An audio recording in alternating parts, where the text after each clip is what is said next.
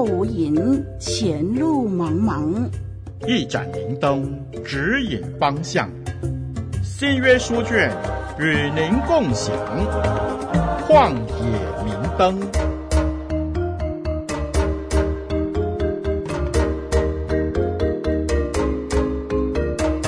听众朋友，大家好，我是您的属灵小伙伴凯文老师，楷模的楷，文章的文，很开心借着活水之声录音室和您一起来交流学习。您正在收听的节目是《旷野明灯》，我们将会在节目当中探讨彼得前书。在上一集的节目当中，我们谈到第二十一节。在进入接下去的经文之前，我们稍微总结第二章的十八到二十一节。我们呃，如果用这个新汉语译本的话呢，十八节的翻译啊、是要以完全敬畏的心顺服主人。我不晓得正在收听节目的您还记得吗？在前一集的节目当中，彼得在十七节那里提醒我们要敬畏神和尊重君王。来到下文十八节这里，则再一次提出，作为仆人的要毫无保留，以敬畏的心来顺服在这片寄居地图上的主人。今天我们稍微解释一下，为什么彼得会这么说呢？如果我们参考原文，也就是希腊文的话，在第二章的十九节的开端和二十节的结尾都提到，这是值得称赞的，是一种恩慈的举动。这样一种前后呼应，让我们清楚看见彼得想要带出来的信息，或者说教导，那就是人如果为了让良心能够对得起神，进而忍受。委屈，或者是屈辱，甚至是不公平、不公义的待遇，这是值得称赞，或者说值得嘉许的。十九节才刚说完，第二十节啊，更直接用正面的角度再说一遍：你们若因犯罪受责打，能忍耐，有什么可夸的呢？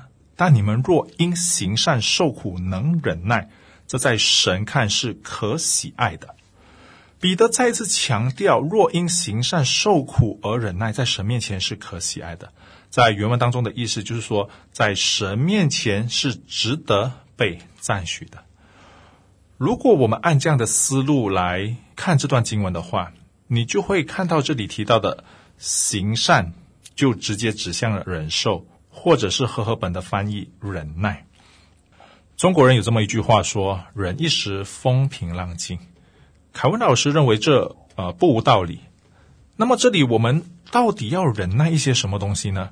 这段经文十分清楚地阐明了，在不公平、不公义的底下受苦，若然我们可以忍耐的话，那么在神面前就可以得到称赞，或者说赞许。所以彼得立马在接下来的经文当中勾勒一个对比，那就是如果人是因为犯罪而受到责打，进而必须忍耐的话。那就没有什么好值得赞许的了。不晓得听众朋友，您看到这当中的区别吗？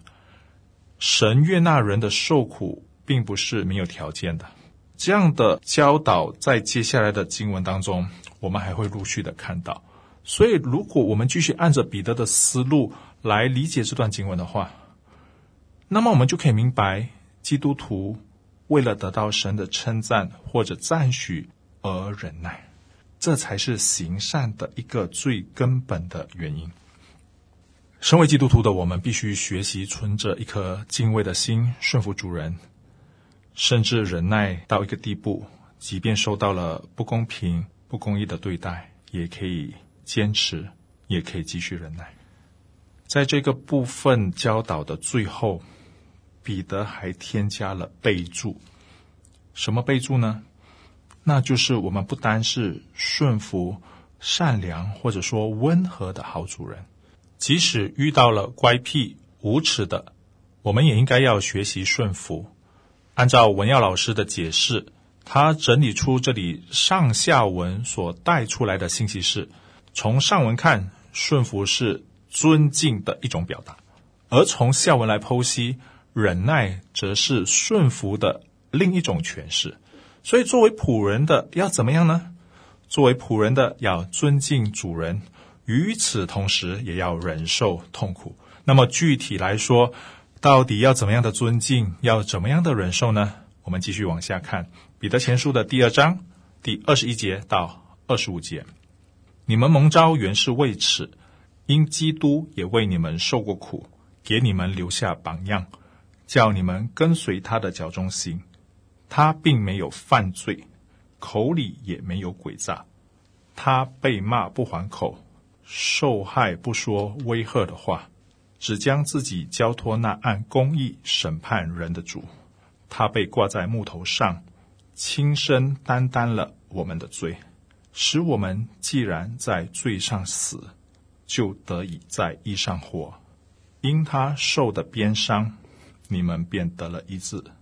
你们从前好像迷路的羊，如今却归到你们灵魂的牧人监督了。这是彼得前书第二章二十一到二十五节的经文。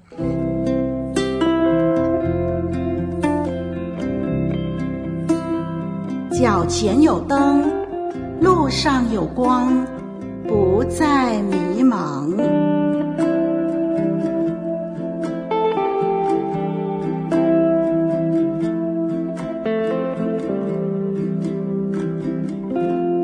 刚才我们解释了上文，所以我们继续来看下文。不知道正在收听节目的你是否开始有一点摸不着头脑？到底为什么基督徒就必须要忍受冤屈？凭什么我们就必须得要忍受这不公平、不公义的痛苦呢？听众朋友，你是否也有这样的疑问？我们到底要如何顺服？我们又可以如何忍耐呢？啊，先别心急，我们继续往下看。这一集的经文，彼得在这几节的经文当中做出了神学观点的解释。彼得说：“你们蒙召原是为此。”这个“为此”指的是什么呢？这个指的就是当上文那边提到的，基督徒被呼召是去顺服和忍耐在这片寄居地土上的主人。所以接着在下文就提到说。因基督也为你们受过苦，给你们留下榜样，叫你们跟随他的脚踪行。所以贯穿上下文的脉络，我们可以这样子理解：这个为此具有两方面的意义。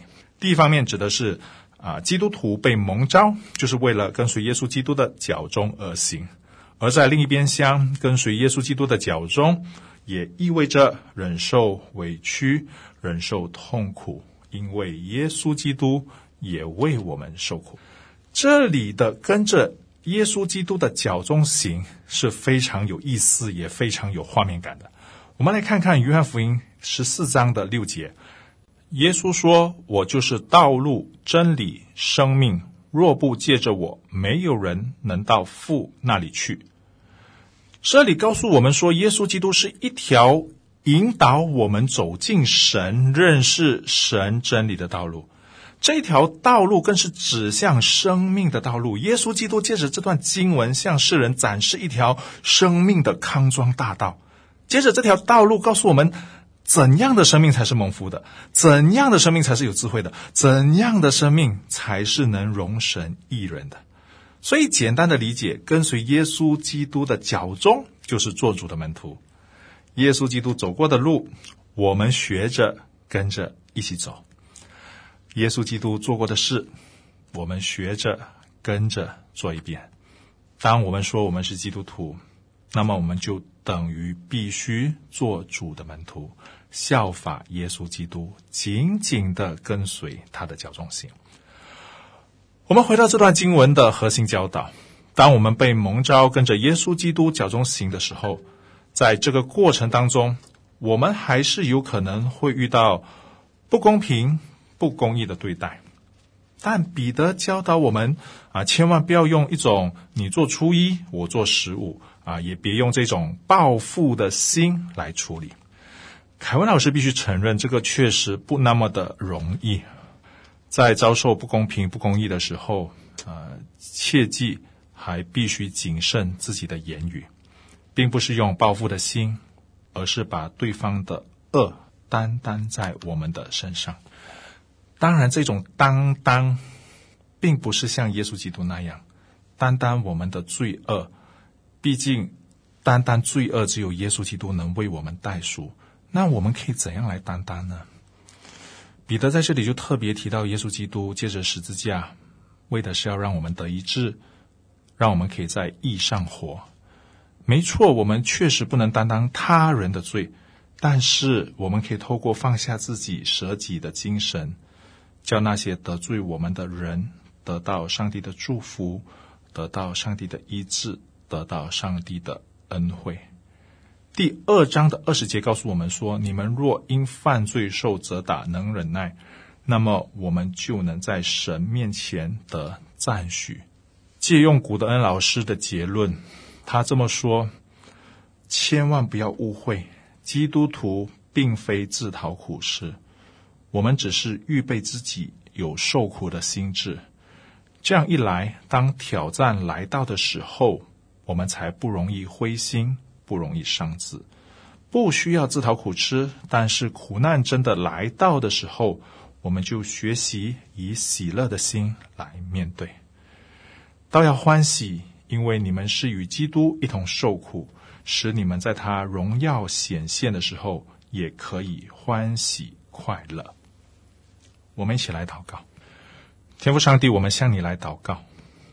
我们看见这一条蒙召的道路，并不是那么容易走的一条道路，在这个当中，我们要面对许多的委屈、苦难，但是我们并不以这个苦难为生命的全部。在这段经文当中，你给我们一个深刻的提醒：要忍耐，因为这个忍耐不单能得到你的赞许，同时也可以让更多的人有机会得到你的祝福，得到你的恩惠。主啊，帮助我们学习紧紧的跟随你的脚踪，学习不以牙还牙。我们谢谢你，因为你被挂在木头上，亲身担当了我们的罪。因此，既然我们在罪上死，我们也要学习在义上活。谢谢主，因你受的鞭伤，我们便得了医治。奉耶稣的名祷告，阿门。我是您属灵的小伙伴凯文老师，再会。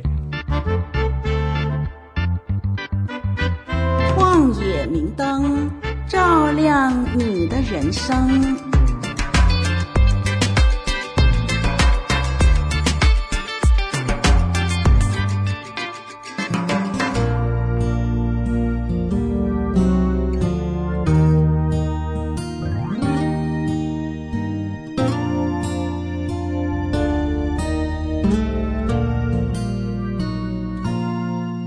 这是活水之声录音室为您呈现的节目，您点选的网站是 www.dot livingwaterstudio.dot net www 点 l i v i n g w a t e r s t u d i o 点 n e t，活水之声是您学习真理的良伴。